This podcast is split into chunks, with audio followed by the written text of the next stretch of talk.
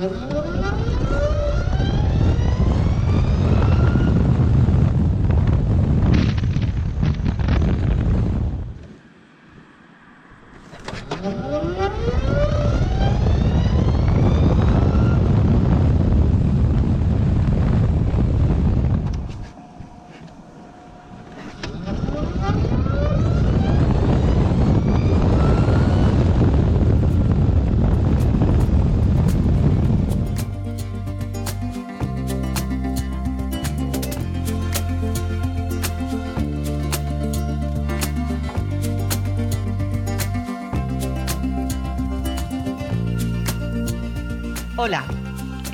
en un nuevo episodio del podcast Estado Civil Motero, donde nunca se sabe lo que puedes encontrar, pero seguro te entretendrá. Así que ponte cómodo, ponte cómoda y disfruta de este episodio.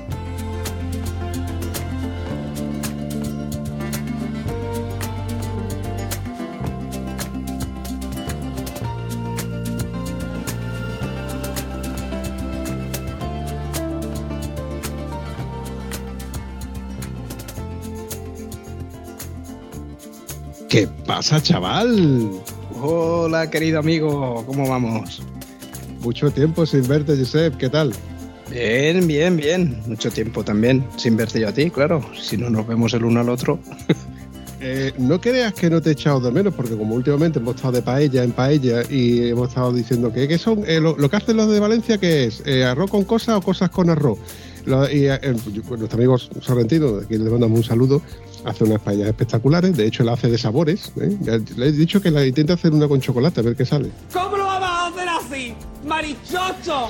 Pero la verdad que el pique ese que siempre hay con, con la paella valenciana, que por cierto me ha comentado que la paella valenciana no se hace hasta el final de la paellera.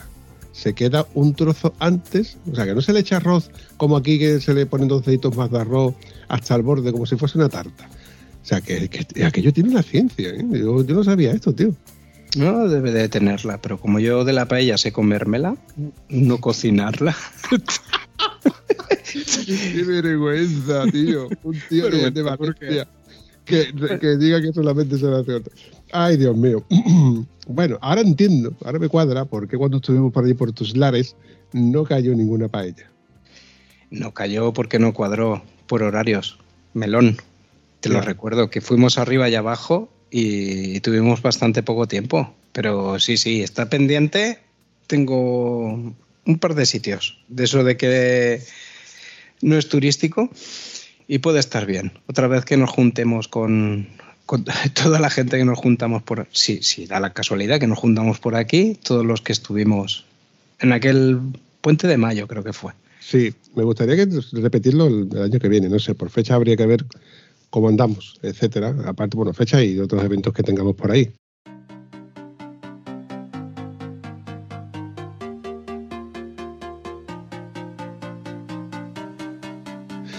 La verdad es que yo creo que volaría volver a repetirlo, ya si no es por tus lares, por cerca de los mañicos aquellos esos que s- quieren siempre tener la razón, no sé por qué será. ¿Serás tonto lava? Oye, por cierto, he oído en cierto podcast hermano que tenemos por ahí que has tenido visitas. Lo que pasa es que tú no estabas presente, al parecer. Mm, No estaba presente ni me he enterado de nada, la verdad. Pues a ti se te ha nombrado como que no podías estar disponible el fin de semana que ellos se fueron a Valencia. Estamos hablando, evidentemente, de nuestros amigos del podcast Los Cuñados Motorizados. ¿Te suena? No. Pues son unos chicos que han estado en, en varios eventos, que han pasado por varios podcasts. Nuestro amigo Luis Ángel Buba y Sara la Chillona, como yo la bauticé, que estuvieron por Valencia, estuvieron con Rafa, estuvieron con los Curruscones y de hecho con Juan Fran también se pegó un salto un día. Te queda por escuchar ese, ese episodio, me parece. Pues sí, sí, tendré que pegarle un oído.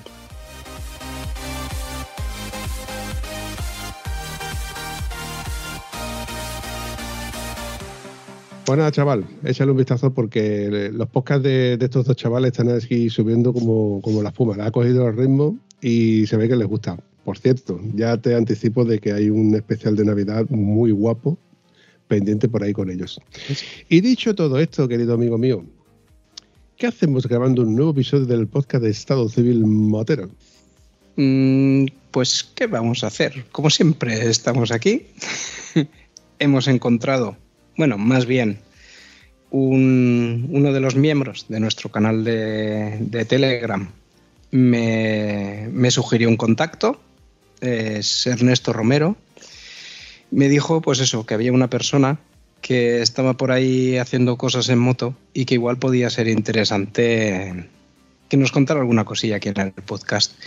Y pues nada, lo dicho, tiré la caña y casi que antes de que tocara el anzuelo en el agua, nos, nos picó Mark. Hola, ¿qué tal, Mark? ¿Qué tal? ¿Cómo estáis, tíos? Buenas noches, Marc. Eh, como te dije al principio, en el previo, donde estuvimos probando aquí micrófonos y demás, no suelo documentarme sobre nadie de- con quien voy a grabar. De hecho, te pedí que no me contases nada. Lo único que se te ha escapado es que tienes una moto eléctrica, con lo cual yo no sé si este podcast debería yo de censurarlo o al, menos ponerle para menores de 18 años, cosas de ese tipo, porque a mí moto eléctrica lo, lo asocio a patinete.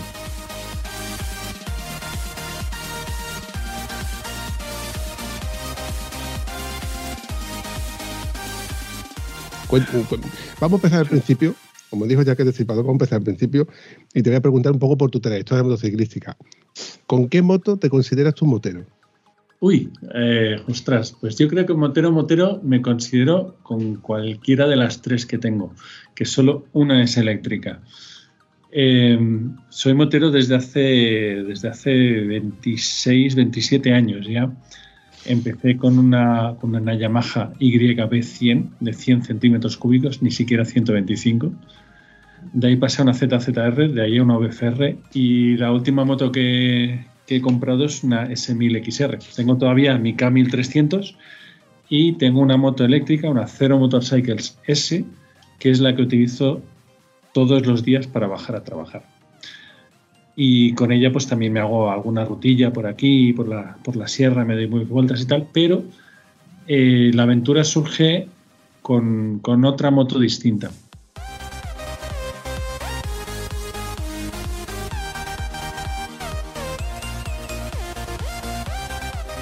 Toda la historia surge cuando, cuando pues, tengo a un amigo, Julio Álamo, que tiene una, una, una web que conoceréis, la de Toro en Moto, y pues empiezo con mi moto eléctrica a hacerme las, los toros que tengo aquí al lado de casa, el que está aquí en Cabanillas, el que está un poco más arriba y tal.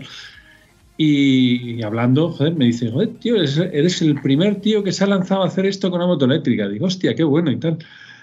Y empiezo a hablar con, con Xavier Chivite, que es el, el dueño del concesionario de Zero Motorcycles en, en Madrid. Ostras, pues esto tenemos que moverlo con la marca, podríamos buscarte y tal. Y yo dije, yo agarro un par de cargadores y en un mes me lo hago, me hago el resto de España y demás. No, no, no, no, vamos a hablar con la marca, que te deje una moto de las grandes y te haces las, los toros y lo movemos en redes y, lo movemos como una acción de, movilidad sostenible y turismo sostenible y tal. Y empezamos a liar la madeja y tal hasta que al final surgió pues el proyecto que lancé, que era visitar todos los toros de Osborne con una moto eléctrica. Una pregunta facilita. ¿Cuántos toros de Osborne existen actualmente? Actualmente hay 96 toros de Osborne, de los cuales, si no recuerdo mal, y aquí me vais a tener que perdonar porque mi memoria es una mierda, creo que hay 90 en territorio español y de los cuales creo que son 88 los que están en la península ibérica, que son los que yo he visitado. Los he visitado todos. Joder. O sea que bueno, visitado todo, has pasado por, bueno, por, por toda España.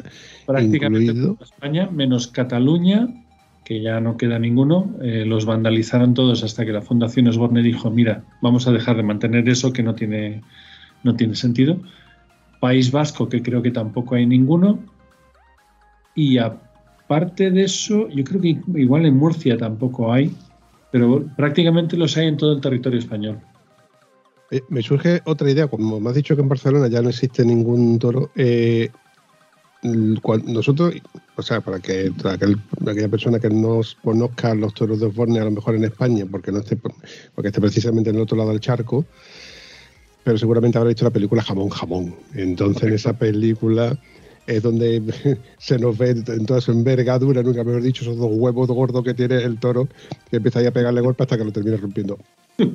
No recuerdo haberle preguntado a Julio en su día, cuando estuvo, cuando pasó por el podcast, si sabe dónde era exactamente la ubicación de ese toro, el que sale en la película. Yo me lo sé. Yo me lo sé. Ese está en Mora. Está yendo hacia, hacia Huesca, si no recuerdo mal. Tengo que buscar la ubicación exacta, pero, pero pasé por él y lo curioso de ese toro, aparte de que es bastante sencillo de alcanzar, es que tiene un cartel debajo que pone este es el toro de jamón, jamón. Hay un cartel ahí puesto con una foto, un fotograma de la película y demás.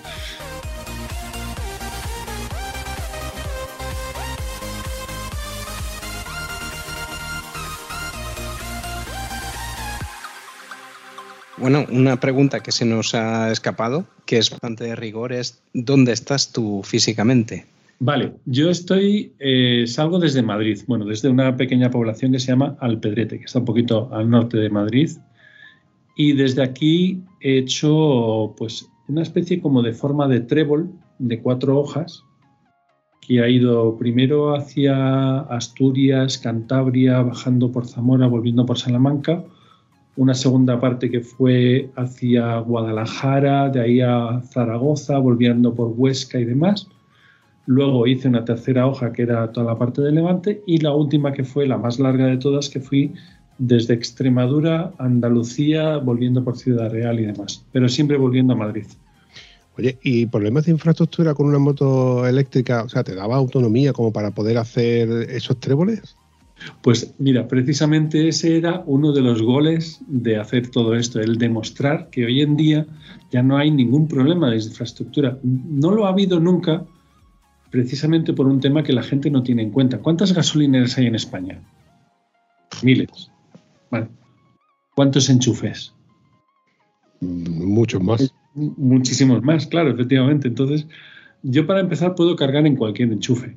Cierto es que no puedo cargar a la misma velocidad. Pero, pero teniendo eso en cuenta, eh, la infraestructura se ha mejorado muchísimo, muchísimo en los últimos cinco años y ya de hecho, y especialmente haciendo esta ruta, que todos los toros, como bien sabéis, están cerca de nacionales o autovías, pues se hace muy fácil un, viaje así. Ya no hay problemas de infraestructura de carga en ninguna parte. Tenemos miles de puntos de carga en, en todo el territorio español. Y si falta alguno, siempre hay un enchufe. Sí, no, sí, sí, cada vez estamos viendo más puestos de carga en supermercados, centros comerciales, en calles céntricas. Evidentemente, a lo mejor un pueblo aislado te puede ser más complicado, pero es lo que tú dices, en un momento dado un enchufe podrías cargar el como si fuese un teléfono móvil, me, lo invento. Una moto, te digo yo, una moto gorda como la que te han ofrecido, eh, supongo que tendrá una batería lo suficientemente grande como para darte una autonomía, me lo invento, 200, 300 kilómetros, creo que son muchos. Pues, pues, la autonomía que tiene real, real, real, yo le conseguí llegar a sacar 220 kilómetros quedándome un 10% de batería, que ya está bien. Coño. pero realmente cuando haces un viaje de estos no buscas gastarle los 200 kilómetros, eso, no es, eso no es práctico. Lo que haces es buscar un gasto entre el 30 y el 90% de la batería, que ese es el rango óptimo más rápido de carga, y normalmente haces entre 120 y 160 kilómetros aproximadamente. Entonces paras, cargas una hora o 45 minutos, una hora y media, dependiendo de cuánto hayas gastado, y tiras. Y por supuesto, un viaje en moto eléctrica es distinto a un viaje de gasolina en cuanto a que sales desde casa planificado hasta el último detalle. Sabes exactamente qué trozo vas a recorrer, por dónde vas a recorrer, dónde vas a ir a cargar y si ese punto no está bien, cuáles son las alternativas a las que puedes alcanzar. ¿Te has encontrado con esto de las electrolineras, o sea, los puntos de recarga, como acabo de comentar? la típica. porque es que eh, para mí es el estrés, ¿no? De, decir, voy a la gasolinera y tengo que hacer cola para pues, repostar. Pero repostar es, repostas 50 euros, 50 litros, pagas y te vas. En una gasolinera, electrolinera, en un punto de carga, te pueden contar con que ya haya vehículos que están parados y, estacionados y recargando.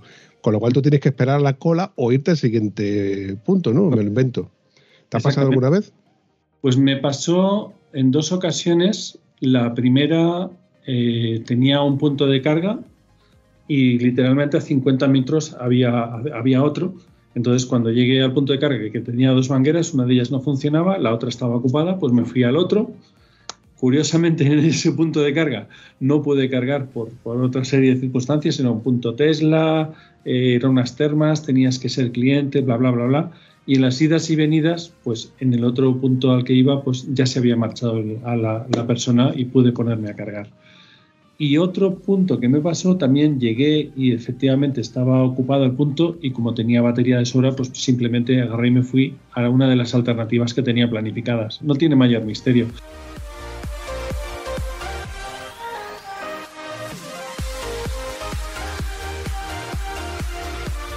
El estrés de llego, no llego y si el punto de carga está ocupado y tal, eso son los primeros días de un, de un vehículo eléctrico. ¿no? Realmente cuando, cuando empiezas a usarlo de continuo, todo ese tipo de estreses se van. Sabes perfectamente hasta dónde vas a llegar y, y si no hay punto de carga porque está ocupado, ya tienes planteado una alternativa. No hay estrés realmente. Yo me lo planteo muchas veces como, me pasa con el teléfono. ¿no? Yo tengo un teléfono ya que tiene tres años, tiene la batería con una degradación del 86%, o sea, tiene un, está al 86% de su carga. Entonces yo sé que si eh, no voy a salir de casa, no recargo el teléfono porque sé que con la batería que tiene voy a esperar que llegue a ese 20% donde me recomienda que empiece a cargarlo hasta el 80%, me lo invento. ¿Qué pasa? Que si yo sé que, por ejemplo, voy a trabajar o voy a estar todo el día fuera, pues espero a el momento en el que yo voy a salir para que tenerlo recargado. Entonces, eh, me, yo supongo que con, el, con este vehículo, vamos a llamarlo moto, patinete o coche, más o menos el, el sistema es el mismo. Si sabes que vas a hacer una, un largo recorrido, te interesa tenerlo al 90%. Pero si, por ejemplo, mm, sabes que el recorrido que vas a hacer es corto para ir a comprar el pan, como quien dice, pues bueno, pues te puedes permitir recargarlo o no, o hacerle pequeñas recargas para poder seguir haciendo ese, ese uso de ese, de ese vehículo. ¿Me, me equivoco? No, no, es, es así, efectivamente. Yo, por ejemplo, eh, la, la moto mía, la que utilizo para, para diario, para bajar a Madrid, pues yo la cargo todos los días, porque sé que voy a hacer 90 kilómetros, es aproximadamente el 70, 60 o 70%, depende de, de cuánto tire de puño de, de batería que voy a usar. Y todos los días, pues llego a casa, la enchufo, por la noche carga en la, en la, en la zona barata de, del contrato y por la mañana siempre la tengo al 100%. Y esa es una de las cuestiones, claro, yo, normalmente sé que voy a hacer los 90 kilómetros, pero tengo en cuenta de que, oye, si en vez de 90 kilómetros me, me quiero ir a no sé qué centro comercial o tengo que hacer un recado en no sé dónde y voy a meterle 20, 30, 40 kilómetros más, pues no pasa nada, la tengo siempre cargada.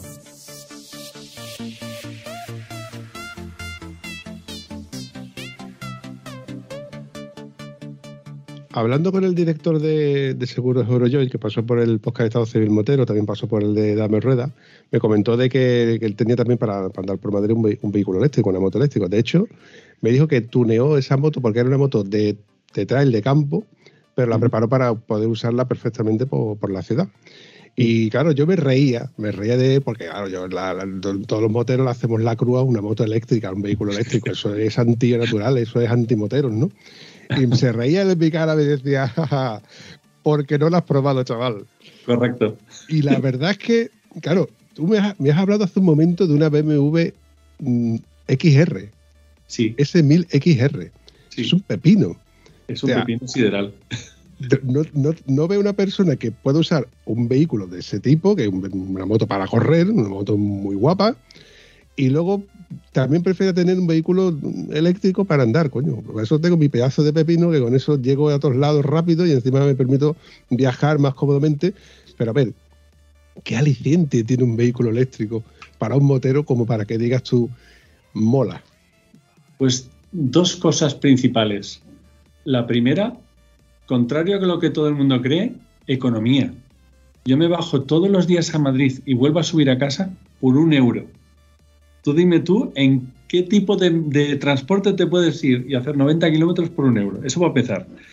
Y luego la gente dice, no, el ruido, las marchas, lo echas de menos. No, la aceleración es brutal, brutal. La mía es una de las motos pequeñas de la gama de Zero Motorcycle, es una 0S, eh, que los que conozcan las cero verán que es la, es la pequeña de la gama que tienen. Y de hecho te voy a contar una anécdota. Salgo con un grupo de amigos que todos, pues uno tiene una KTM 990 o el otro tiene una GS 1200, el otro tenía una Guzzi, creo que venía una, una GSXR y tal.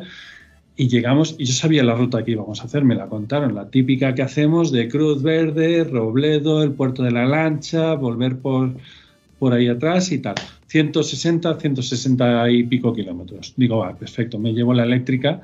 Digo, y así, uno de los que tal, pues que estaba interesado, quería probarla y tal. Digo, pues me la llevo y tal.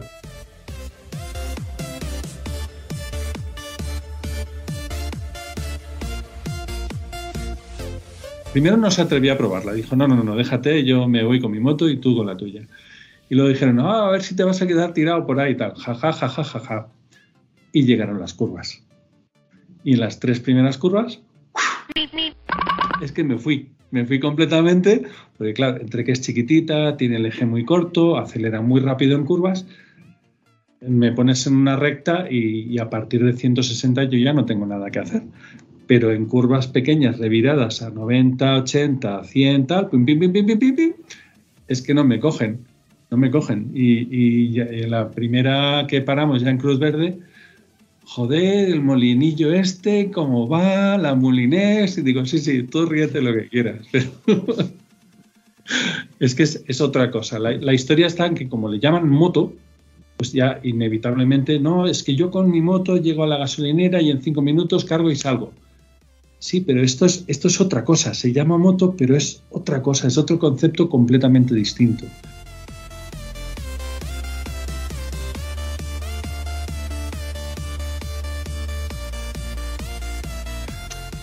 Claro, hay que. Entiendo que hay que mm, evolucionar. Lo que pasa es que la evolución de una moto con motor de combustión a un motor eléctrico es un paso muy grande. Nosotros, mm, yo pongo muchas veces el símil de los teléfonos antiguos que teníamos que eran ladrillos con antena, con tapa, que la batería te duraba una semana. Y ahora tenemos móviles que no tienen ni, tapa ni de antena, la batería nos dura 20 horas, 10 horas. Si lo pones en las manos de un crío viendo YouTube o TikTok, 10 minutos te puede durar. Correcto, pero fíjate, además, acabas de dar tú con la clave. En aquellos entonces que el teléfono nos duraba una semana, podías hacer dos cosas. Bueno, tres. Podías llamar, mandar SMS y jugar a la serpiente. Ojo, ojo, que yo lo he usado de pisapapel y de arma de arrojadiza, ¿eh? Vale, cuatro funciones. Pero ahora cuéntame cuántas funciones tienen los teléfonos que tenemos hoy en día. Y, sobre todo, ¿cuánto tiempo del día lo tenemos en la mano y estamos tiqui, tiqui, tiqui, tiqui, tiqui, es, la, es la extensión de nuestras manos y de nuestros adolescentes, vamos, prácticamente que han nacido con ellos y no hay quien se los quite. No hay, no hay Dios que se lo quite. Y vete a dormir y no, no, que yo todavía estoy aquí mirando y sí, sí, ya me voy a dormir y dos horas más tarde siguen ahí con el móvil pegados mirando vídeos. El tema de motos es que, es que realmente no tiene comparativa, es, otra cosa distinta. Es un modo de transporte, tiene dos ruedas, tiene un manillar, ahí acaba toda similitud. Ya no tiene nada que ver una cosa con la otra. Es un camino paralelo, es una, es, un, es una alternativa, no es una sustitución, no es la evolución, es pues como pasó en su momento, los primates evolucionaron al mono y al hombre. Y no es una cosa mejor que la otra, son dos ramas distintas. Esto en las motos sucede igual. Ha evolucionado la moto eléctrica y es una rama alternativa. Nada más. Estoy de acuerdo contigo y entiendo de la utilidad que puede tener para el día a día, para el viajero. Pues yo entiendo de que, por ejemplo, como Alicia Sonosa no es de moto en su día, que se hizo su viaje por Suiza, donde había muchas más electrolineras. Sí que es verdad que mm, día a día estamos viendo cada vez más puntos de carga y de recarga, aparte de lo que tú has dicho, que lo puedes recargar en el enchufe de casa, no te vas a subir la moto a un cuarto o un quinto sin ascensor, pero que puedes encontrar en algún, siempre en algún sitio un enchufe que mientras que te estás comiendo una hamburguesa en el McDonald's, por poner un ejemplo, puedas recargarlo. Mm, raro es el sitio este de, me lo invento, McDonald's, Burger King, lo que sea, que no tenga un punto donde tú puedas recargar tu móvil a 5 voltios, que no estamos hablando de 220, pero que yo creo que es cuestión de tiempo que aparezcan. ¿Por qué? Porque cada vez son más los vehículos que estamos viendo eléctricos y ya prácticamente se ven incluso los industriales. Lo que pasa es que a mí lo que me chirría y, tiene, tiene que haber un, fin es con los patinetes. Porque los patinetes, además de que son súper accesibles para los críos, que lo ven como un juguete, no es un juguete, es algo que pilla cierta velocidad, que hay veces en los que lo ves mal, manejados con dos personas encima, pasando por la acera, eh, y que se integran como si... Eh, algunos entienden que son vehículos y otros entienden que, que son patinetes que pueden ir por sentido contrario y haciendo lo que quieran. Entonces yo creo que esto hay que regularlo o al menos dar un golpe en la mesa y legislarlo de tal manera que como vehículo que es, que tengan su seguro, que se les obligue a llevar un casco y que o bien vayan por la carretera con su equipación o su instrumentación o que al menos se les dé un curso. Yo recuerdo cuando me saqué, cuando yo tuve mi ciclomotor, tuve que pagar por un permiso, pero al menos tú sabías las nociones básicas. Pero tú, un crío, cualquiera, le das un patinete y da igual que tengas dos, como que tengas 18 años. No, tiene, no, hay, ninguna ley que, lo legisle, que yo sepa. Estamos completamente de acuerdo. Y además has, tocado hueso porque es uno de los temas que bajando todos los días a Madrid yo lo veo y, dices, es que esto están utilizando lo que es, llamémoslo como es, es un juguete que puede coger muchísima velocidad y que no todo el mundo que los conduce o los pilota o como quieras llamarlo está capacitado para ello. Hay que tener un sentido del equilibrio, hay que tener un sentido común, hay que tener eh, unos conocimientos mínimos de la circulación. Y es que, fíjate, han, hecho una normativa en Madrid por la cual los, patines están obligados a ir por la calzada, no pueden ir por, los, por las aceras, precisamente por eso, porque tienen una velocidad mucho mayor que los peatones y por tanto es un peligro para los peatones. Pero es que en la, en la calzada también son un peligro porque tampoco tienen la velocidad adecuada y necesaria para circular en, en una calzada. Máxime cuando además tienen unas ruedas chiquitinas, chiquitinas, que cualquier bache les puede suponer un accidente. Yo, para mí, el, y aquí ya me estoy saliendo completamente de mi guion, un, un patinete eléctrico tiene poca cabida como método de transporte en una ciudad. Es un juguete que se está sacando de su terreno. Esa es mi opinión personal. Sí, ¿no? Y, tirria, no sé si se nota. No, no, pero yo soy el primero que te estoy diciendo que, que, me da tirria, como a ti, porque no, lo considero un vehículo eléctrico, lo considero eso, un, un, juguete. Lo que pasa es que es lo más parecido que, tenemos a los vehículos eléctricos, las motos eléctricas o incluso las bicicletas eléctricas. Y ellos al menos, o sea, al menos las bicicletas, por ley, tienen que llevar casco, tienen que llevar luces cuando, cuando circulan por la noche en vía nocturna. Eh, y, de, y de hecho, creo que, creo que tienen que llevar un seguro obligatorio, o al menos un, seguro de responsabilidad civil. Se supone, se supone, pero no tienes más que darte una vuelta por Madrid para ver bicicletas si no son eléctricas, son con asistencia eléctrica y tal, y los ves como con turistas, con, peatones o con, con, viandantes o tal, que van sin casco, van sin luces, van de cualquier forma por cualquier sitio, por las aceras, por... Eso está, está regulado entre comillas. Sí, deberían llevar casco, muchos no lo llevan. También acordémonos de cuando se empezó a, obligar a, utilizar el casco en moto. No todo el mundo lo utilizaba. Fue con el tiempo que la gente fue eh, educándose y dándose cuenta de que ya no solamente eh, por el tema de la multa, sino que, estás protegiendo tu cabeza. Pues, pues la gente que usa los patines todavía no se están dando cuenta del peligro que conlleva un vehículo que puede alcanzar velocidades bastante altas y el peligro que supone físicamente, tanto roturas de muñecas, eh, roturas de cráneos, rozaduras, etcétera, etcétera. Poco a poco yo creo que, que esto se irá regulando por sí mismo y con la experiencia de la gente. Y yo, yo entiendo el estrés, bueno, entiendo, no comparto el estrés que conlleva cuando tú conduces tu. Yo conduzco mi moto y voy a adelantar un patinete en cero coma, no, no llega ni un segundo, le he adelantado rápido. Porque ni, ni él ocupa ni yo ocupo tampoco dentro de la propia calzada. Pero cuando es un coche el que tiene que adelantar un patinete que está ocupando parte de la calzada, pero ¿y cuando es un autobús urbano? Bueno, o un, camión de, un camión de reparto de la basura, de lo que queramos. Es que son un peligro público. En, carreteras interurbanas, una carretera de montaña donde circulan autobuses, el autobús se encuentra ya no un patinete, sino también una, una serie de bicicletas eh, delante suyo. Y, sí, sí, legalmente puede adelantarlas, pero físicamente, a ver cómo se pone un autobús, adelantar a 5, 6, 7 bicicletas en una carretera de montaña, es que es imposible. Estamos entonces las cinco bicicletas, el autobús y toda la ristra de coches detrás. Por eso, en esta parte, yo empatizo con, la parte, eh, con lo que tú me quieres transmitir con, con, la moto eléctrica, porque esto no hace falta adelantarlo, es que te ha adelantado a ti directamente, porque va mucho más rápido, no te, no, te estorba, es mucho más fluido. O sea, siempre va a estorbar bastante menos un, un vehículo eléctrico con cierta capacidad de, de, reacción y de frenos que un patinete que no, no supera los, los 25 kilómetros por hora, en el mejor de los casos, si no está trucado. Que por cierto, los vídeos de bicicletas han hecho mucho daño en ese aspecto.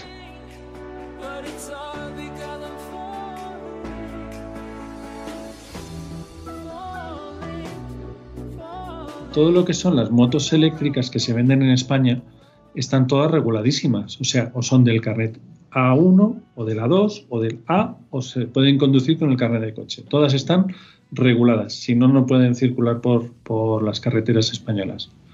Entonces es, es, distinto en cuanto a los patinetes. Eso sí que está regulado. Tienes que llevar tu casco, tienes que llevar tu seguro, tienes que tener tu carnet en regla y tiene que tener su ITV. Está regulado. Bueno, eh, volviendo al, a los toros de Forne, mi amigo Julio Álamo. Mejor. Ya, ya, has, ya has hecho el reto que tú consideras que era el reto en moto eléctrica. ¿Está terminado? Sí, eh, terminé hace tres semanas. Todavía estoy, acabo de editar ahora mismo, acabo de publicar el quinto episodio de la serie que está en YouTube. Pero sí, terminé hace, hace tres semanas ya de, de, de completar el reto. Cuéntanos un poco el reto este, este trébol que dices que de cuatro hojas que dibujaste en la península. ¿Cómo te lo planteaste? ¿Fue, ¿Ha sido un cada hoja una etapa y has parado y has seguido otra vez? ¿O ha sido todo el tirón, ha sido dibujando el trébol? Pues originalmente iba a ser una, ruta que llegaba hasta el norte y bajaba haciendo S por toda la península y me lo iba a hacer todo de tirón. y eso no fue posible. No fue posible porque la moto que me dejaban era una moto de, prensa y me la dejaban en tramos de dos semanas. Entonces tuve que replantear completamente la ruta y, y, se me ocurrió esta idea de los tréboles, precisamente pues con la idea de que logísticamente fuera mucho más sencillo, eh, que me hiciera posible también el hecho de tenerlo, romperlo en dos tramos de dos semanas que una vez que de hecho cuando planifiqué me di cuenta de que tres de las hojas las podría hacer en un tramo de dos semanas y la cuarta hoja me la podía hacer en, este, en, en nueve días, lo cual me, fue una cuestión de decisión logística puramente. Oye, me has comentado de, de un vídeo que de la quinta temporada, entonces tiene, hay vídeos en YouTube, está todo contratado. Está todo, está todo colgado. Tenemos un canal de YouTube. Si buscáis mamuts y toros, lo encontráis fácilmente. Y ahí estoy publicando eh, en forma de serie, como un poco al estilo de, de Charlie Sinewan, de Soy Tribu y de todos ellos, un poco inspirado también por, por sus aventuras, eh, hacer un contenido que, fue, que fuera digerible y que la gente experimentara también conmigo lo que era viajar en moto por España.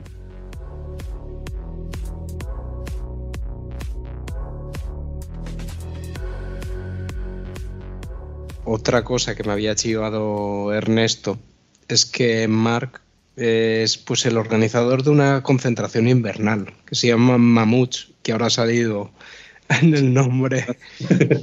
no he dicho nada todavía, efectivamente. Sí, eh, bueno, yo, yo y un equipo, somos eh, cinco o seis personas, eh, organizábamos, porque ya, ya hemos cambiado un poco el rumbo, organizábamos una, reunión, una concentración invernal en eh, en la provincia de Segovia. Nos juntábamos, tenía su historia, teníamos juegos moteros, teníamos eh, nuestros, nuestros juegos, eh, rutas y demás. Entonces, eh, la historia es que, em, por una serie de cuestiones que no vienen al caso ahora mismo, en parte por también por tema de la pandemia, nos hizo girar un poco el rumbo y ahora lo que hacemos en realidad es un, un desafío. Eh, organizamos una ruta que cada uno la puede hacer libremente cuando quiera, dentro de unos parámetros de tiempo para, para lo que es conseguir el parche, que es el premio por, hacer el, por cumplir el reto. Y suele ser una ruta con roadbook, que tiene una serie de pistas, tiene una serie de recorridos y lo tienes que recorrer normalmente entre febrero y marzo para completarlo en invierno. Ese, ese- ese es el reto. Los mamuts son animales invernales. y se lo Hay que sufrir. Claro, hay que sufrir. La moto tú lo sabes. Sea la época que sea, sufres. Cuando hace calor tienes calor y cuando llueve te mojas y cuando hace frío te pelas. Pues en, en Mamuts eh, lo que buscamos es el motero de verdad. El que no le tiene miedo a las inclemencias del tiempo, el que sale, haga el tiempo que, sala, que, que tenga y, y hace el viaje que le apetece cuando le apetece. ¿Dónde podemos ver, o sea, dónde podemos informarnos sobre las inscripciones y la fecha y demás de, de estos eventos? Pues tenemos, eh, tenemos presencia en todas las redes sociales y tenemos también nuestra web, mamuts.es. Y también, pues eso, tenemos Facebook, tenemos Instagram, tenemos Twitter, eh, tenemos Telegram, tenemos WhatsApp. Estamos un poquito en todas partes, somos una especie como de virus. Eh, esto no sale, evidentemente, pero no estáis en todos sitios, porque de todo lo que nos nombrado te ha faltado Tinder. Uy, uy, uy, lo que ha dicho. No, correcto. En Tinder, en Tinder hemos entendido que no había una necesidad. ya hay suficientes mamuts como para meter más mamuts por ahí. en esas cuestiones los mamuts ya nos valemos por mi- nosotros mismos, no necesitamos ayuda. Ay, Dios. Oye, eh, volviendo al, al tema de, de- de la moto eléctrica, porque es que me llama la atención. La moto eléctrica, eh, me has dicho de que, claro, es que yo me hago la idea de un bicho, un vehículo que, que es súper rápido, pero si mi moto con 85 caballos, que no es que tenga ni muchos ni pocos, la controlo muy bien, sé que en una curva, cuando ya voy a cierta velocidad, no tiene ese par, con lo cual no me va a derrapar la rueda trasera, un, vehículo de este tipo, digo yo que tendrá algún tipo de, controles de tracción o cosas así, ¿no? Los tiene, los tiene. Depende del modelo. El- la mía, por ejemplo, que es la, la 0S, no tiene controles de tracción. Es todo cuestión de, tacto y poco más. Y ya no es tanto la velocidad, que la velocidad punta de, mi moto son 160, no, no, 167. De hecho, la- no he llegado a cogerla más de eso. Pero ya no es tanto la velocidad como la aceleración, que es precisamente lo que tú comentas. Ahí es donde realmente tienes que tener muchísimo tacto en las curvas.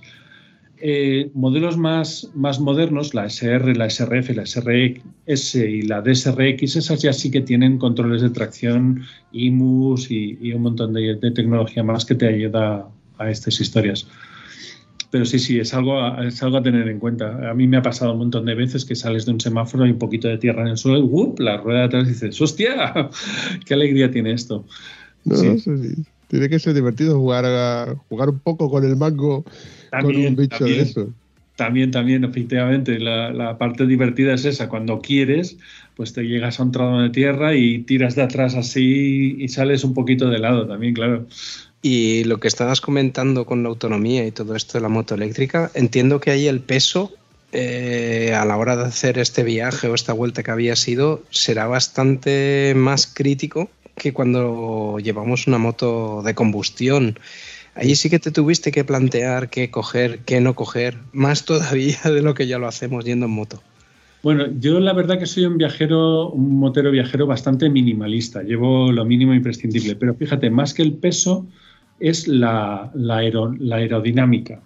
Por ejemplo, yo sé, yo sé que, en, que en las motos eléctricas lo que son las maletas laterales eh, hacen, hacen mucho, incre- incrementan mucho el drag de la moto y eso, eso al final lo que hace es que eleva el consumo de la moto.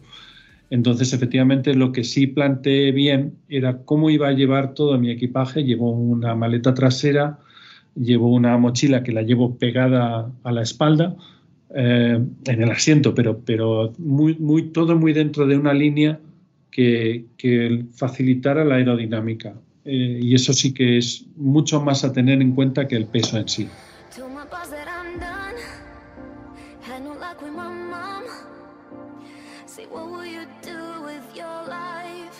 Me llama la atención porque como llevo yo mucho tiempo siguiendo a, a los típicos youtubers, ¿no? Que te enseñan pues el tema de, de la acampada, que es la parte que a mí me encanta, de ir en moto, de acampada para una noche, para dos noches, ¿no? Cuando yo me, me lo planteo, que yo tengo que llevar comida, además de, de la equipación que llevo en la moto. Pero mm, me mola porque, entre otras cosas, uno de los peligros que tenemos, peligros no, uno de los condicionantes que tenemos cuando salimos en moto es que la moto hace ruido. Entonces, cuando hace ruido y tú haces algo que es ilegal, como acampar en España, pues corres el peligro de que venga un guardia civil o venga un seprona o venga un guarda y te diga, ¿tú qué haces aquí? Digo, bueno, pues nada, pues aquí estamos tomando el sol en mi hamaca y esperando que salga de noche para montar la hamaca. Claro, la moto eléctrica tiene una gran ventaja sobre ese aspecto, que es que no hace ruido. Y además veo otro, otro aliciente, y es que como es eléctrica, yo creo ahí lo que le puedo enchufar el cargador del móvil, le puedo enchufar una bombillita, o sea que en un momento dado me llevo hasta el Nespresso para... Completamente. Sí, sí, sí, sí, efectivamente. Y, y ya no solamente eso, eh, que es una de las razones por la que también intentaba sacar el mensaje, es eh, una moto eléctrica es, es eléctrica, es decir, cuando tú te vas al campo no tiene emisiones, no tiene ruidos, eh, contaminan lo mismo que una bicicleta, técnicamente, con lo cual supuestamente y bajo ciertos preceptos donde no llega una moto de combustión debería poder llegar una moto eléctrica. Esto hoy en día todavía la regulación no está así. Eh, eh, hablan de vehículos motorizados, ya no hablan de, de qué tipo de motorización llevan. Yo mi esperanza es que más adelante todo esto cambie y, y los vehículos eléctricos, o eh, mejor dicho, las motos eléctricas, se nos permita llegar a sitios donde, donde las motos de gasolina no, en, teoría no pueden llegar. Parques naturales, eh, incluso pues eso, subirse al monte. Pero sí, totalmente lo de, lo de, lo del, además lo del, lo del USB en, el- en las motos eléctricas es exactamente, es es súper útil. Efectivamente, llegas con el móvil, vas con, siempre con el navegador y leches, y joder, me voy a quedar sin batería, pum, lo enchufas y, y a correr. Eh, Estoy, seg- estoy seguro de que no le va a robar mucha más batería, eh, que por, por mucho que lo tenga enchufado por mucho tiempo. Pero me llama la atención, ¿no? Porque, por ejemplo, quieres ir por la playa, ¿no? Y en lugar de, de- bueno, claro, la playa, por ejemplo, es algo que es ilegal, navegar con tu, con tu moto de combustión. Pero yo siempre he visto bicicletas que tú puedas ir por la orilla, ¿no? Porque es un vehículo de tracción animal a dos patas, a pedales, y una moto eléctrica no, le dif- no lo diferencia de mucho más. Un ciclo motor, al- un ciclo motor ¿qué era? Era un ciclo con motor. Si tú a una bicicleta le- de pedales le pones un motor, lo, vuelves a- lo conviertes en un ciclomotor eléctrico, entre comillas, y si tú a tu moto le pones dos pedales, al final sigue siendo una moto con pedales, retráctiles o como lo quieras inventar. Yo creo Mm. que la- el que hizo la hizo la trampa y es cuestión de tiempo que alguien lo legisle y que luego podamos usarlo en, en determinados sitios. El problema está que no le estoy poniendo pegas realmente a lo que tú me estás comentando, porque yo quiero probarlo y quiero sentir la sensación de, de- de- de tener esto entre las manos y decir, bueno, pues me es factible o no me es factible llevármelo a mi cuarto sin ascensor o poder enchufarlo en el trabajo mientras que estoy en mi jornada laboral de ocho horas o en mi Mm. descanso de, de mi hora y media de, de mi bocadillo, por poner un ejemplo, ¿no? Pero tú imagínate que mañana empiezan a venirte los chinos y te inventan el quad eléctrico, el ATV eléctrico, el buggy eléctrico. Y, vamos a empezar ahora a, como los quad tampoco podían ir por el campo, tampoco van a poder ir los quad eléctricos, porque también hacen mucho más daño a las carreteras. Y al final no- no hacemos la pescadilla que nos muerde la cola o ponemos una serie de leyes para los vehículos eléctricos, sí, y para los vehículos de combustión, no. Porque es que es lo que tú estás diciendo, tú vas al campo con un vehículo eléctrico y ni estás contaminando, ni estás sol- soltando residuos de ningún tipo, ni necesitas hacerle cambios de aceite, ni cambios de bujía, ni nada en el campo, que es a lo que vengo a referirme. Son ventajas a largo plazo. Digo a largo plazo porque hoy por hoy los vehículos eléctricos no son baratos. No, no, efectivamente. Y tienes toda la razón. Eh, existe y existirán eh, alternativas eléctricas a todos los vehículos que tenemos. Y efectivamente dependerá sobre todo, como siempre depende todo, y especialmente en España, dependerá de cómo lo usemos eh, para que se regule. Ha, sucedido eh, con todos los vehículos de combustión, ha sucedido con los drones, sucederá con las bicis eléctricas. Cuanto más se abuse de cualquiera de ellos, más se tendrá que regular, más se tendrá que restringir. Eh, y efectivamente, eh, yo, yo creo que, que tiene que existir eh, cierta regulación. Nos hace falta, lamentablemente, somos un país que, que hace falta que nos digan qué se puede y qué no se puede hacer. Eh, y, en, y en esto no va a ser distinto. En esto no va a ser distinto. Vamos a encontrar que efectivamente pues, nos permitirán algunas cosas y otras no.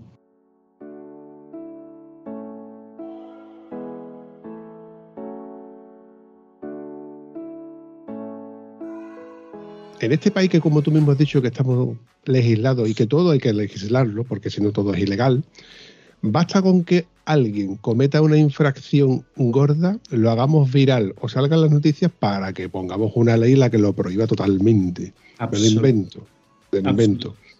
Imagínate que, yo qué sé, el conductor de un autobús que se lleva su coche eléctrico lo enchufa en el enchufe del autobús, como abuso, ¿no? Por poner un ejemplo. Yo qué sé, pero me- me- puede haber mil, mil causas por las cuales se hagan cosas ilegales que haya que legislar, por las cuales no se puede hacer bajo multa.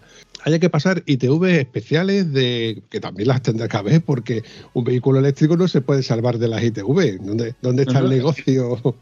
Las tiene. Una ITV de un vehículo eléctrico es mucho más sencilla, pero la tiene, por supuesto que la tiene. Te tienen que mirar, pues como hacen en las motos normales, te miran los neumáticos, te miran los frenos, te miran las luces.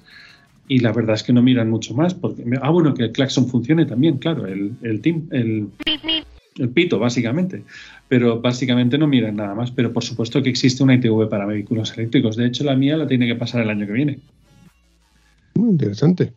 Esto yo suponía que tenía que haber ITV, pero como es que todavía no he visto ningún vehículo de dos ruedas eléctrico en, en la ITV, el día que lo vea, pues me llamará la atención cuando diga el tío, eh, ¿dónde le pongo lo del sonómetro para el tubo de escape? Estoy, te lo juro, Vampi, estoy deseando que llegue la fecha para llevarle la ITV mi moto y decir, a ver qué cara pones, a ver qué me vas a pedir. A ver, ¿qué- qué- ¿por dónde vas a meter tú el, el sonómetro de, El sensor. de los cojones? Pero sí que no, mirarán el, el reglaje de las luces, los frenos, porque son cosas evidentes que son cosas de seguridad.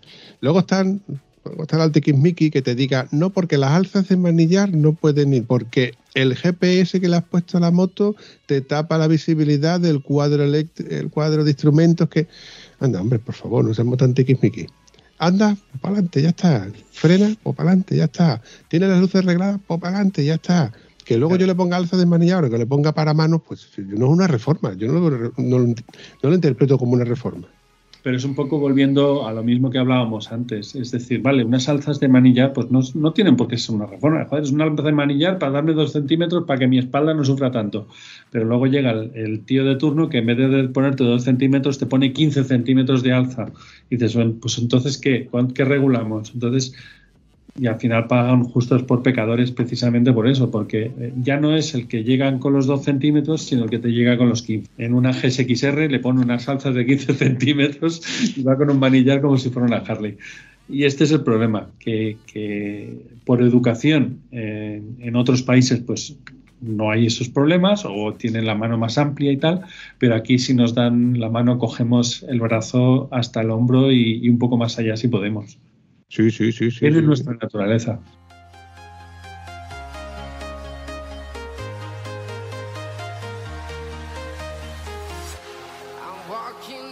Cuando Julio Álamo me enseñó los vídeos de, de- de los toros y de, cuando él hizo lo- los retos y demás en, en México, me llamaba mucho la atención que casi todas las motos que habían BMW, BMWs GS, 1200, Sí. 1250, etcétera. Y todas, por no decirte la gran mayoría, tenían faros auxiliares, muchos faros auxiliares, muchas luces, muchas luces, muchas luces. Digo, esta gente de noche vende puta madre, tienen que escandelar lo más grande. Vamos a ponerlo dentro de 10 años, esos mismos retos, pero con motos eléctricas, con muchos faros, con muchas luces, con muchas más baterías. Venga, vamos a ponerle mochilas con batería a los tíos como si fueran los, los de Globo, porque para que ponerles más faros y, más luces. Eh, el, el tema del tuning, en ciertos países Sí. donde se permite, tú te imaginas un vehículo de eso ya tuneado, con, vamos a ponerle más ruedas, más neumáticos, suspensiones más largas, más cortas, vamos a tunearlo para rebajarlo de, de suspensión. Hostia, cuando lleguen las Harleys eléctricas, pero de las Bueno, que ya llegaron. Estaba la Livewire. Lo que pasa es que luego ya como Harley decidió que, que no quería vincularse tanto con el vehículo eléctrico, lo hicieron una marca aparte. Pero Harley sacó la Livewire, que era una moto eléctrica. Sí, yo recuerdo el, lo de eh, Charlie Burman y Juan McGregor, que intentaron hacer algo que no, no he llegado a ver, a ver todavía la, la serie completa, Sí, tampoco. porque quiero verla completa, o sea, entera, no verla por trozos, verla entera, que ya me hicieron spoiler y me dijeron que fue un fiascazo, porque aquello al final terminó siendo como, bueno, como, Claro. como el vídeo ese viral de un Tesla con un, una bola de remolque y encima de la bola de remolque un generador de corriente. Sí. Sí, bueno, al fin y al cabo es un motor híbrido, o sea, es un coche híbrido, ¿no? Yo lo veo así. Pero que en el caso de una moto eléctrica no se podría hacer. Y por, de- y por suerte, en un patinete tampoco. Tampoco se puede hacer Por un suerte, patinete, por- un patinete efectivamente. híbrido. Hay mucho, hay mucho. ah, ¿Sabes qué pasa también con el vehículo eléctrico? Ha surgido, que yo lo entiendo, ha surgido mucho hater también. Y fíjate y cómo explotan las baterías y, y cómo tienen que tener un generador y cómo no llegas a ninguna parte y te quedas tirado y tal. A ver, es un poco lo que contaba antes. Eh, un viaje eléctrico pues es como un viaje de gasolina de hace un montón de años. Tienes que planificarte dónde vas a cargar. Yo recuerdo yo recuerdo, mi padre me contaba que cuando ellos empezaron con el coche, pues para hacer un viaje largo tenían que planificar a qué gasolinera llegaban. Pues esto es un poco lo mismo hoy en día. Y, y hay, a donde iba es que hay mucho hater y mucha, mucha propaganda en, en contra de lo que creen que va a ser una obligación. Yo no creo que llegue a ser una obligación en mucho tiempo todavía. Esto del 2035, todos los vehículos eléctricos, yo no termino de verlo. Que habrá muchos, absolutamente. Que es el vehículo ideal para commuting y para viajes cortos, totalmente de acuerdo. Y que tiene que ser una presencia, absolutamente. Pero yo no creo que sea necesario obligar a la gente a, coger vehículos eléctricos. Por tanto, no creo que sea necesario esa reacción de odio que la gente está teniendo contra el vehículo eléctrico.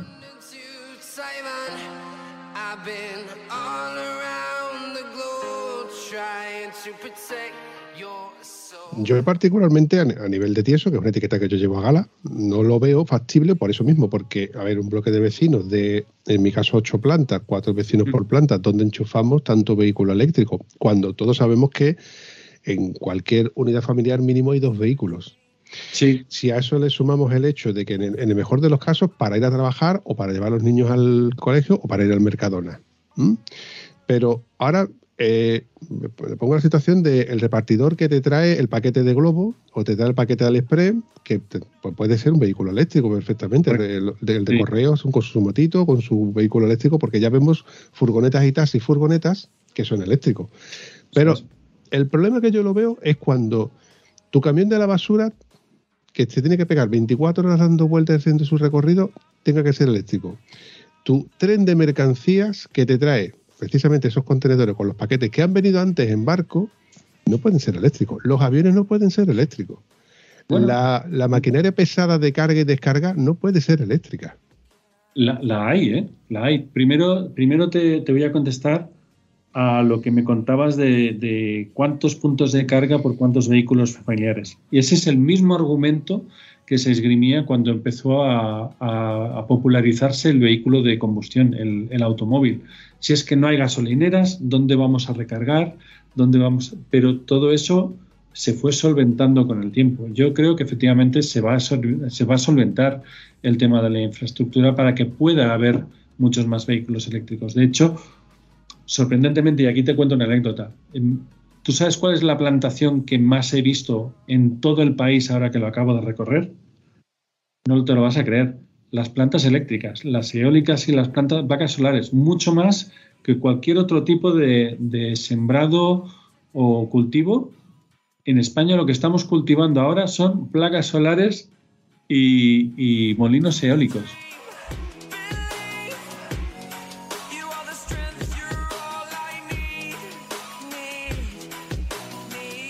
Trenes eléctricos lógicamente existen, los vemos todos los días, están los de cercanías y, además hay de mercancías también eléctricos. Eh, barca- embarcaciones eléctricas también las hay. Aviones eléctricos también los están desarrollando, también los hay, son experimentales.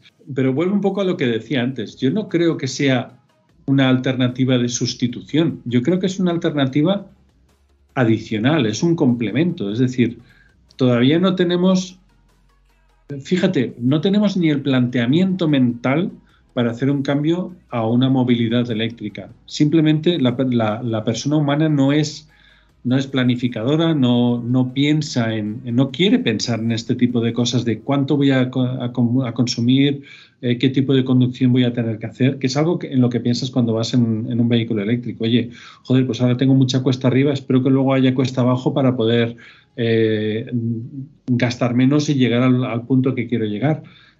Todo ese tipo de pensamiento no se quiere hacer hoy en día y es más que normal. Pero, pero yo creo que llegará un punto en el que, en el que se podrá hacer. o cambiará la tecnología. Igual la, rama por la que vamos, que es la de la acumulación, la de las baterías, no será lo que tenga que ser. Igual tenemos que ir a, un- modelo más de generación, posiblemente. No sé, no sé qué tipo de tecnología le podrán aplicar, pero igual la, la orientación a la que vamos ahora, que es la, de las baterías y la, y la acumulación, no sea el futuro. Básicamente porque físicamente tampoco se puede hacer mucho más con lo que tenemos hoy en día. No, yo quiero una batería que me dé 600 kilómetros. Es que no hay vehículo que soporte el peso correspondiente a una batería que te dé 600 kilómetros. No es eficiente. Por eso no se hacen baterías de 600 kilómetros. No porque no se pueden hacer. Es que el vehículo que tendrías que llevar sería tan monstruoso que ya no haría los 600 kilómetros. Es una cuestión de física elemental. Sí, sí, no, yo creo que esa es la razón por la que todavía no hemos visto en, en MotoGP, por ejemplo, las motos eléctricas 100%, aunque están en desarrollo y hay car- ciertas carreras de motos eléctricas, pero no el 100%. Bueno, en el Dakar hace un par de años fue cuando vimos a Carlos Sainz con su maravilloso Audi 100% eléctrico y bueno, ha terminado toda y cada una de las carreras, pero claro, son etapas. Son etapas que Claro. se, bueno, es la planificación que estuvimos hablando. Tú lo preparas y venga, le cambiamos las baterías para que tenga otras baterías puestas para que haga la siguiente etapa y se pueden hacer. Igual que las, las e-bikes, las, las carreteras de MotoGP eléctricas, son a tres o cinco vueltas, porque es que no tiene, no tiene más, no tiene más recorrido. No le puedes pedir mucho más a una batería que se tiene que transportar en un vehículo de, ese- de esas proporciones. No, es que no hay más. Entonces, pero de todas formas, como, como carrera, como evento, como, como concepto, sigue siendo válido. Tú puedes dar una carrera a cinco vueltas perfectamente. A ver quién gana. En cinco vueltas, a ver quién gana. Sí, sí, sí. sí. 17 vueltas ya tienes mucho más tiempo para, oye, pues no te he pillado en esta, ya te he pillado en la siguiente. Y tal. Bueno, una carrera a cinco vueltas, pues tiene que ser algo mucho más trepidante, mucho más, A cuchillo. mucho más emocionante. Sí, sí, sí, pero lo, lo veo, lo veo. O sea, pero es otra cosa, completamente. Ahí no hay estrategias ni nada que valgan, No. ni me voy a esperar a. Tiene que Cuchillo ser entre ya. los dientes, cuchillo entre los dientes y a saco. Eso, me, me veo fabricantes de gadget tipo 007 para ponerle a las motos para hacerle la zancadilla al, al siguiente contrincante. Es que me estoy acordando de, de las, las carreras estas, no sé si era en Indonesia, no me acuerdo dónde era, que donde se veían dando auténticas palizas, o sea, patadas, puñetazos, codazos de, de, en, en MotoGP, de, de, o sea, piloto contra piloto. Se ponen en Sí. live, se pegaban de, se pegaban de hostias limpias. Sí, sí, decía, la- esto, no- eh, esto en Europa no pasa. La gente se queja mucho del FIA y de las normativas y tal, pero están para algo, están para precisamente para evitar este tipo de cosas. Hombre, está políticamente No, pues, correcto. pero también, volviendo, volviendo al tema, ¿tú te imaginas el desarrollo tecnológico que tienen que hacer con los neumáticos para que en cinco vueltas, en la primera ya tienen que estar a pleno rendimiento, dándote todo el agarre y contando con que en cinco vueltas ya da igual cómo queden los neumáticos? O sea, lo que tienen que desarrollar también para las motos eléctricas tiene que ser la leche. Es que el, el tema de los neumáticos es, eh, es largo y peliagudo. Es algo que ha ido evolucionando, pero sigue siendo una rueda redonda. Lo que pasa Sí. que con una serie de compuestos que cada vez aguantan más carga, cada vez aguantan más temperatura y, y con un cierto desgaste. Yo, yo, de, yo de joven, el año, el año pasado, yo decía, ¿por qué no hacen los neumáticos más gordos para que duren más? Y digo, no, es que tiene una normativa que no pueden tener más de cierto grosor para precisamente para que tampoco pese más, y para que dure más, para que desarrolle es. más. Todo, todo tiene una tecnología por detrás. Y las motos eléctricas Sí. precisamente no se van a librar de, de esa tecnología. No, pero justo fíjate, eh, yo cuando compré la moto eléctrica pues venía con unas, unas- unos neumáticos deportivos. No me voy a acordar del- de la marca. Si no eran Pirelli Diablo, ah, eran unas Diablo, unas Diablo, unas Diablo de- deportivas, no recuerdo cuáles eran. Eh, y pensé, "Buah, unas deportivas Diablo eh, me va a durar, con lo que acelera esto me va a durar un telediario. 15.000 kilómetros. Y los pinché. Los cambié porque los pinché y pensé, bueno, pues los voy a volver a poner. Y otros 16.000 kilómetros los siguientes. Dije, "Pff, ya verás tú. Y le he probado y le he puesto ahora unos más, más GT, unos Conti Road Attack 4. Llevo ya 21.000 kilómetros con los, con los neumáticos. No están cuadrados. Y, pero es que, claro, eh, en la moto eléctrica funcionan distinto. Cu- Cuando piensas en un motor de explosión, eh, aunque tú no lo puedas ver, la potencia se entrega con cada una de las explosiones del pistón. Y eso significa que hace un, un golpe de rozamiento en cada, en cada pistonazo. Esto en un motor eléctrico no existe. Es, eh, tiene básicamente 120, 140, eh, entre comillas, explosiones por cada vuelta que da el neumático, con lo cual es mucho más lineal, más suave. Yo creo que esa es una de las características por las cuales el desgaste de un, de un neumático en un vehículo eléctrico es distinto a un motor de combustión. Y a mí me ha sorprendido un montón. No me lo esperaba para nada. Sí, sí, no sé. La verdad que yo también me quedo 20 sorprendido. kilómetros llevo todavía y no están para cambiar los neumáticos todavía. Interesante. La verdad es que yo me, me ha me ha asombrado porque yo pensaba que, precisamente, como tú me has comentado, el modelo tuyo que no tiene controles de tracción o así, pues los neumáticos se los tenía que beber. Pues no, todo lo contrario.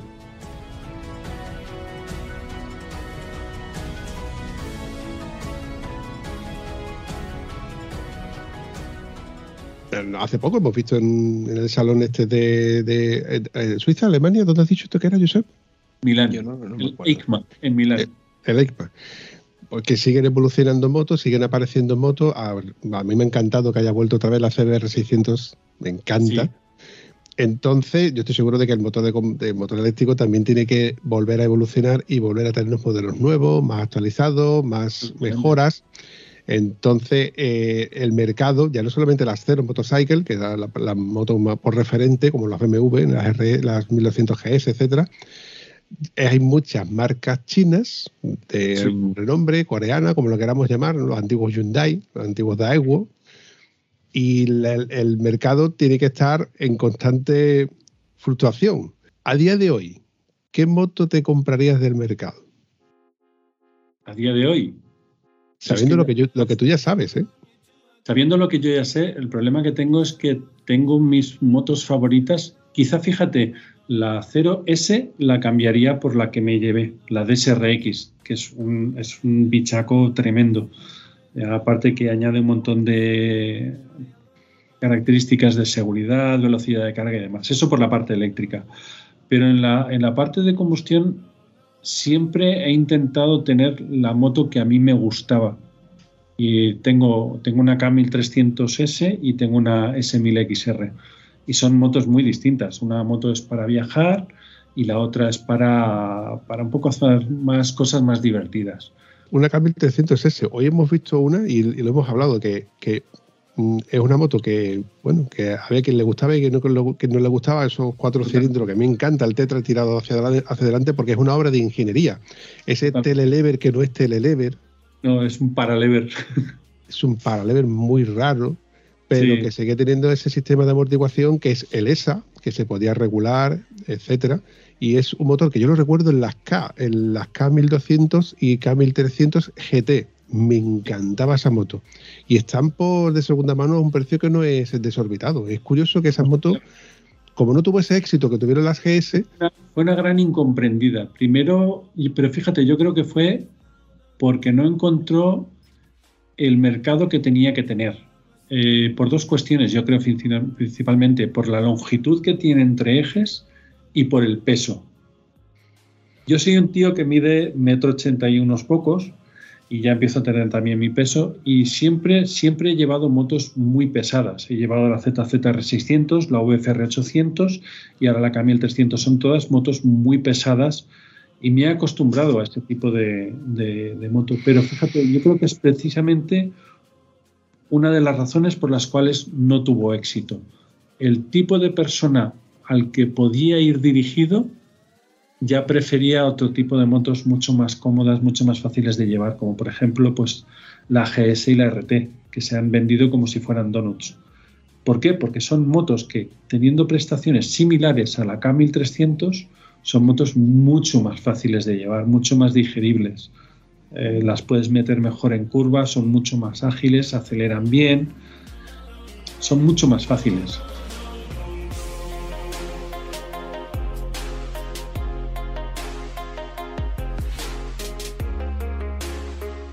La, la K1300 es una moto que, como dice mi amigo David Navarrete, es una moto que hay que quererla.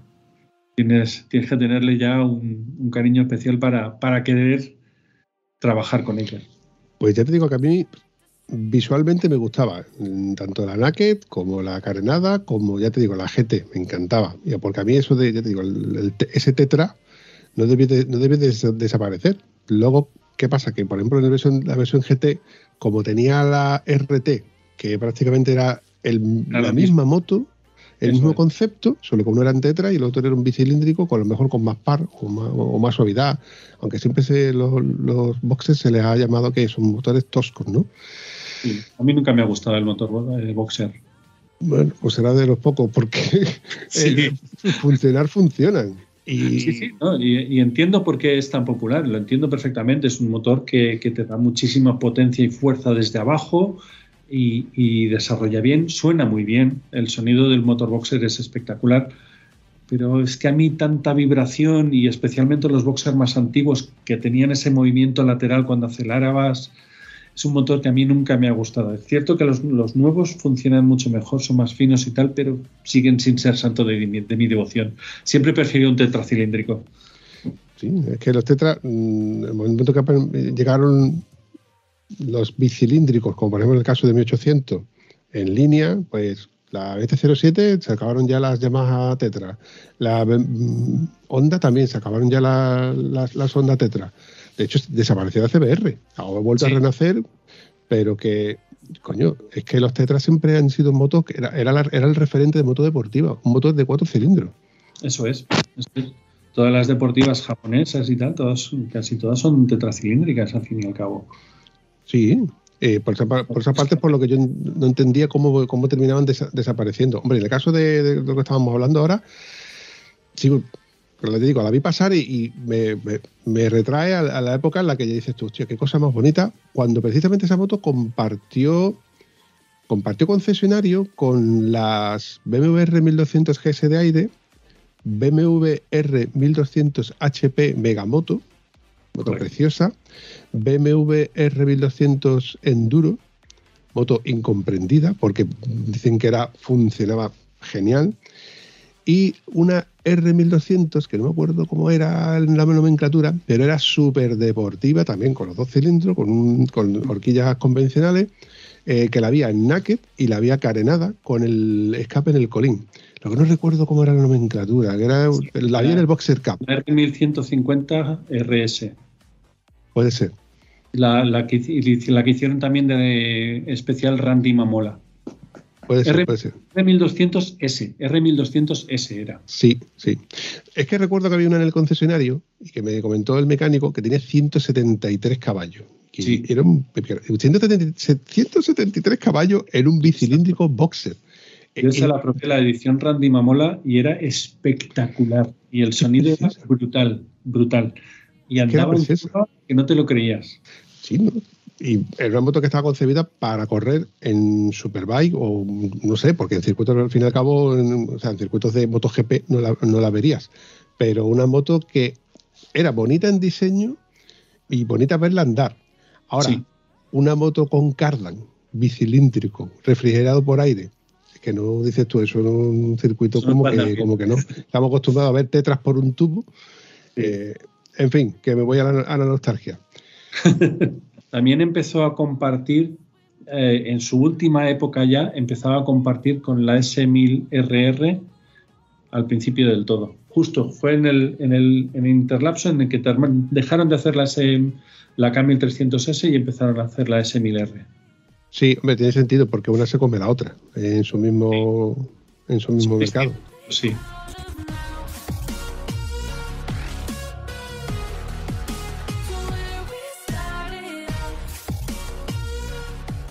Oye, cuando me has hablado de la concentración de, de mamut, yo lo recuerdo muchas veces haberlo visto en revistas, pero en revistas de antaño, ¿eh? O sea, que ¿de, de- de qué época estamos hablando? Bueno, tampoco tanto. Eh, esto surgió en, en 2015. Hacia 2014 o así, recordarás que fue cuando Pingüinos eh, murió, básicamente, durante un tiempo, y empezamos a plantearnos de, buf, oye, ¿y si hacemos la nuestra propia? Eso es muy complicado y tal, venga, va y tal. Y nos liamos también, ¿no? la manta a la cabeza y, y organizamos nuestra, nuestra pequeña concentración. La primera, la primera la hicimos en 2015 y la hicimos, pues eso, anualmente hasta, hasta la pandemia. Y en la pandemia, eh, lógicamente, tuvimos que parar. Hicimos como alternativa la, la ruta Borderline, que rodeaba toda la provincia de Madrid, pero por el interior, porque en aquel momento no se podía salir de la provincia. el, el 2021 creo volvimos a hacer la, la concentración y luego, pues por lo que te contaba, una serie de cuestiones ya más, más de ámbito personal y tal, decidimos volver a hacer todo el tema de, de ruta, que al final nos es a la gente le gusta mucho más rodar y concentraciones ya hay muchas.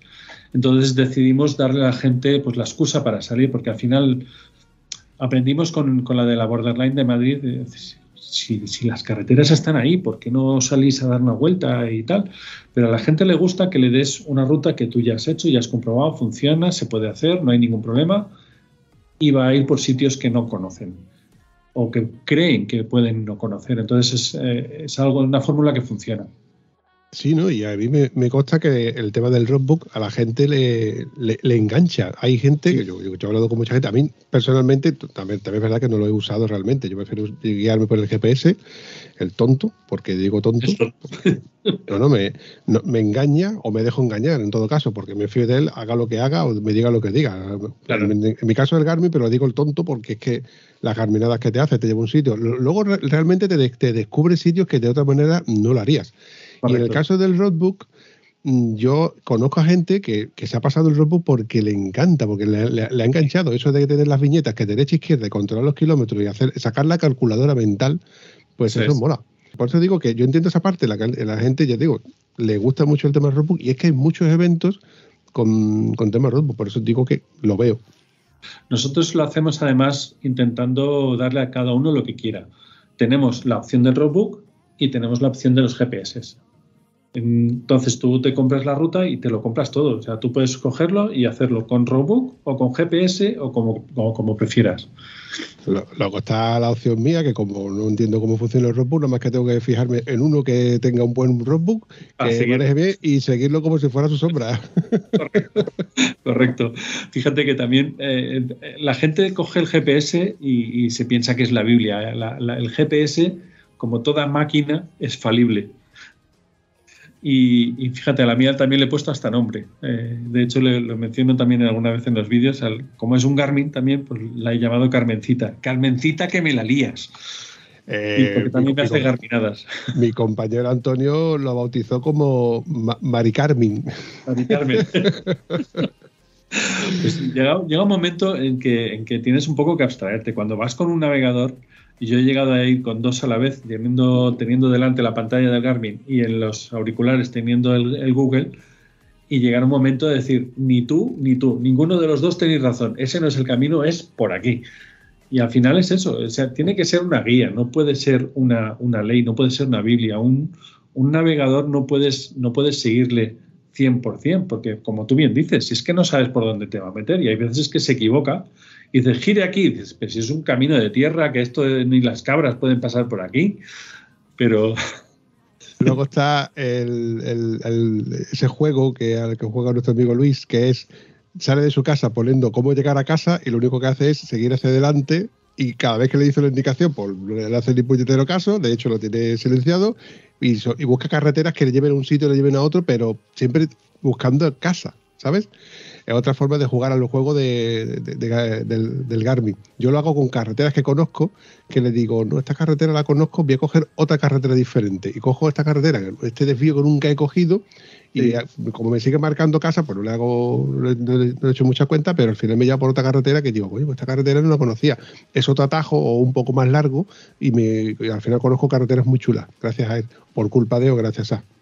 Sí, sí, esa, esa, algo parecido me hice yo en la ruta esta de los toros también. De, bueno, pues me ha llevado por aquí, pero joder, si yo quería coger aquella carretera de allí y, desviarme por cualquier sitio, incluso pues he llegado a coger también pues caminos de tierra y, y caminos de claramente de campo y, y atravesar directamente porque quería ir por aquella carretera de allí y no me está llevando.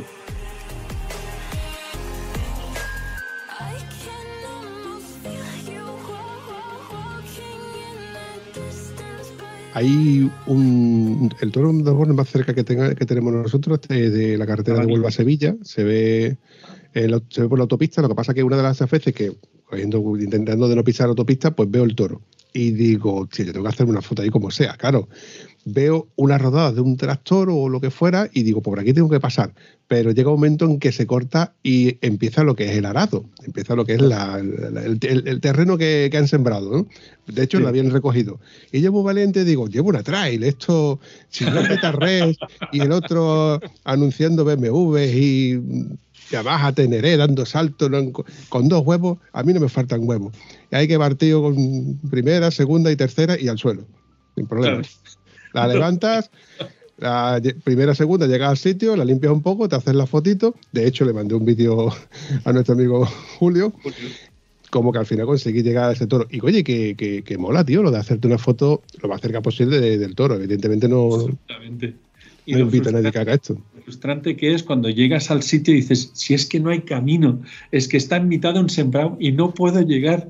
Es súper frustrante, pero sí, sí, hay otro, eh, me he encontrado yo, los dos más difíciles que me he encontrado son el de Monforte del Cid, que está cerca de Alicante, y el de, y el de Alfajarín, que está al lado de Zaragoza. Y esos están en un cerro metido arriba del todo, que hay que subirse por un peño, camino de piedras, así, y dices, joder, con mis huevos, y, y llegar arriba es una sensación de logro de, joder, qué bueno, he llegado arriba, lo he conseguido, bien, bien, bien. Es una sensación tremenda. Es divertidísimo. Luego los hay muy sencillos, que están en plano, pero estos, estos que están tan difíciles, esos son, son los que molan más.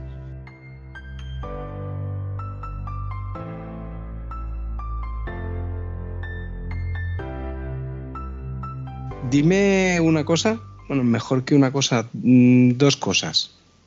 Cuando te subes en, en estos BMWs que tienes, algo en lo que pienses que eches de menos del acero y algo cuando te subas en la acero que eches de menos de la BMW o BMW o moto de explosión. Qué gran pregunta, esa es muy buena. Y, y tengo respuesta, curiosamente. Eh, te, te lo voy a contar y es eh, precisamente haciendo esto de los toros es donde me he dado cuenta. Eh, estando en la eléctrica, una grandísima ventaja que he echado de menos en las motos de gasolina es cuando me encuentro en un camino de estos de piedras súper empinados y tal así, una moto eléctrica no se puede calar. Tú coges y tiras cerro arriba, pum, pum, pum, y mientras el neumático enganche, aquello sube. No se puede calar y por tanto no se te puede caer por una calada. Porque a mí se me han caído, la, la S1000XR se me ha caído de subir en, un- en una cuestilla, ay, ay, ay, pum, se cala la moto, ay, ay, ay, que no me hago con ella, al suelo. Esto con una eléctrica no sucede. Eso es algo que en- estando en las de gasolina echo de menos de las eléctricas. Y luego, pues claro, por supuesto, la, la más obvia, la más fácil de todas es estando en la eléctrica, eh, cuando tienes que parar para recargar y tienes un por delante un camino de 400 kilómetros, dices, joder, tío, yo es que necesito ponerme en marcha y, salir. Pero volvemos un poco a lo, a lo mismo de antes, es que cada moto tiene eh, su utilidad. Y es algo que he defendido también en esto. Con cualquier moto puedes hacer cualquier cosa, siempre y cuando estés dispuesto a adaptarte. Con una moto de gasolina se puede hacer lo mismo que con una eléctrica. Con una de campo se puede hacer lo mismo que una que de carretera, siempre y cuando adaptes. Si adaptas, puedes.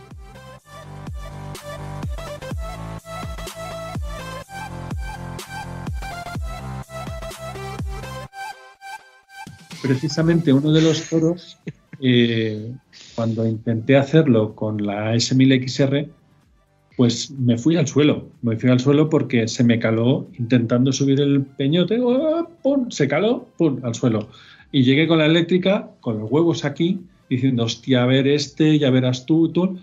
Pum, pum, pum, pum, pum, pum, pum, pum, pum, hasta arriba, sin ningún problema, sin ninguna dificultad. Digo, joder, qué diferencia.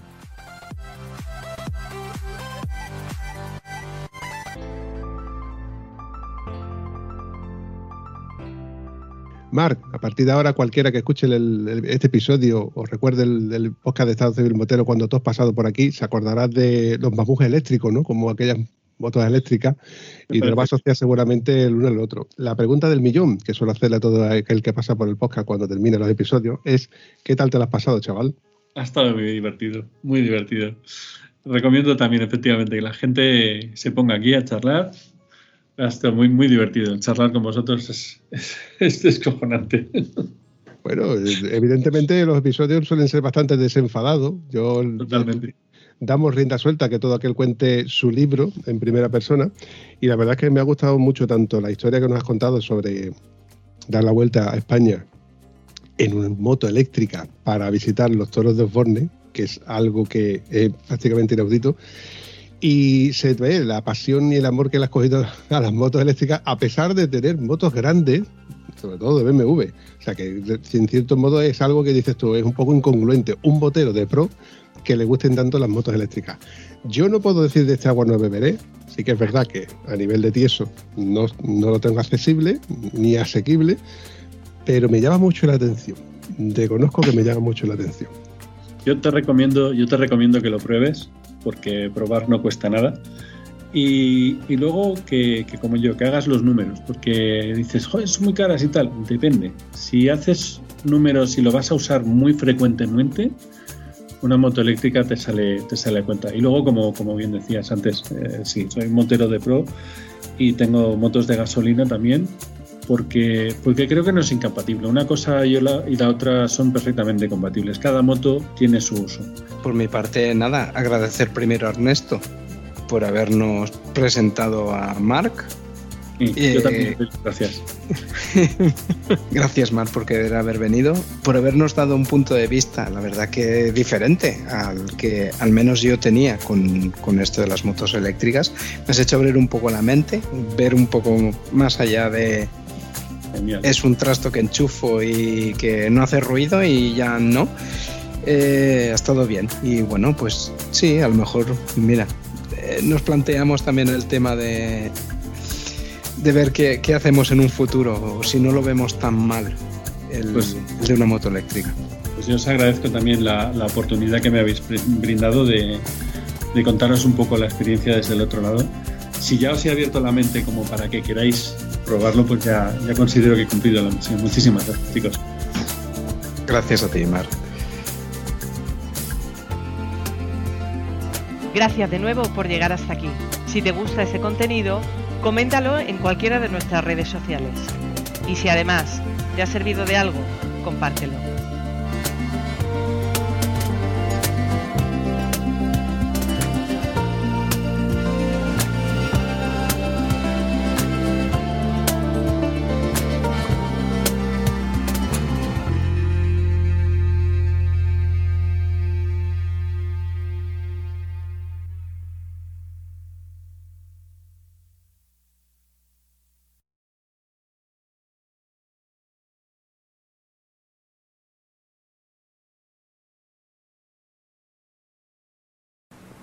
No se vayan todavía, una y más.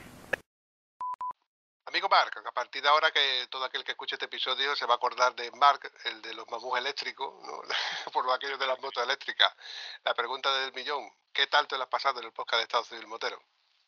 Ha estado muy divertido. La verdad que sí que ha estado muy divertido. Muy, muy coloquial. Muy...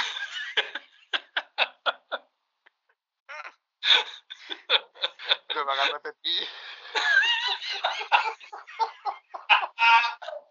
Toma falsa 22. Esto, es, esto es el resumen perfecto de cómo me lo he pasado. Me he descojonado. Ya.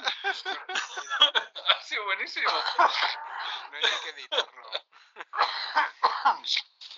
Ay, que que la... fuera coloquial, lo has logrado perfectamente, macho. Sí, no, no, no, no, sí, al final, la verdad es que por eso, ta- por eso están las tomas falsas, porque así la gente descubre y se da cuenta de que es verdad todo lo que sucede, las risas y los buenos ratos que echamos aquí. ¿no? Y, la respuesta también era muy buena de, de animar a todo el mundo a hacerlo y todo, o sea que Sí, vamos bien encaminados.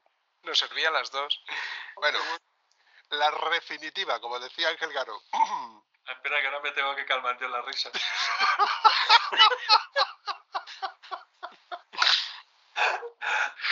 ¡Ay, qué calor! Ya. Josep, muteate porque tú eres capaz de empezar a reírte y la jodemos. y no lo va a hacer y se va a mutear y todo el cabrón. Ay, Dios mío. Mm. Mark, eh, de, mm, ay, me repito, para ir eh, cortando este episodio, eh, la pregunta del millón. ¿Qué tal te lo has pasado, chaval? Buah, como un enano. ha sido una experiencia chulísima. Me lo he pasado como un enano, ha sido genial. Agotador, sin ninguna duda, pero, pero ha sido una grandísima experiencia. Yo recomiendo a todo el mundo que, que haga un viaje así, que se den vuelta por nuestro país, que tenemos mucho que ver. Hay grandes sitios donde te estás descojonando de qué. Porque la pregunta no era eso. Oye, pero ¿y Pues córtame, macho, córtame. Bueno, muy, muy poquitas veces nos ha pasado, pero sí nos ha pasado. ¿Qué tal te lo ha pasado? Claro, en el viaje, claro, eh, te vengo a hablar de mi libro. ¿Cómo me- ¿Qué me estás preguntando? Claro. Nada, retomo la pregunta. Eh, ¿Qué diferencia? voy recortando. Amigo Mark, eh, Mark, Verdomás. mm, no, que te acabo, te acabo de poner un mote. Eh, A ver, a ver. Pero para que, luego- pero, pero para que esto no es directo, luego lo puedo recordar. Una cosilla que quería preguntarte. Luego esto con edición recorta porque vuelve otra vez al tema de lo de las motos y todo No, esto. le, le puedo meter música de mientras. Puedes hacer lo que quieras. Eres tú el amo. Bueno, no. Eh, Si evolucionan los motores de explosión y las motos que actualmente tenemos, hace poco hemos visto en el salón de, de Alemania, creo que ha sido, ¿no? El IFA, el IMA, Eika, Eikma. el ICMA, Eikma. ¿No está en Milán? ¿Puede ser? ¿O en está- Milán. Para que veas tú lo bien que yo me informo de estas cosas. Milán, Italia, no Alemania. ¿Eh? Que Milán Italia está en estaba? Italia. Sí, Milán Milán, es- es Italia, no es Alemania. Si yo no salgo de casa a cabeza, yo no empiezo. Bueno, como el tiene la edición, lo puede volver a repetir y queda. Vamos. Allá lejos. Un salón allá lejos. Este, todavía no este hombre todavía no se ha enterado de que al final de los episodios están las tomas falsas. que duran más que los episodios en sí, ¿no? Depende de qué episodio. Es que hay episodios en los que aprovecho, lo aprovecho todo. Es oro líquido, oro líquido, tengo que aprovecharlo. Volviendo. Eh, Eso para empezar.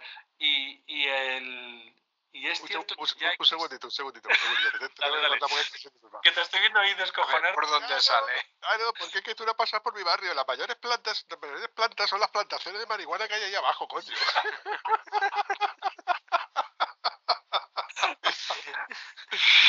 que hasta la azotea las plantas que los helicópteros de la Policía Nacional se dan vueltecitas para grabarlos en vídeo para luego, para luego usarlos como madre mía. Eso sí que funciona bien lo de la marihuana. Perdona, tío, lo tenía, la- la- me, la, me, la, me la has dejado botando y te he visto ahí. Digo, ¿qué coño estará pensando? pues, eh, pues eso.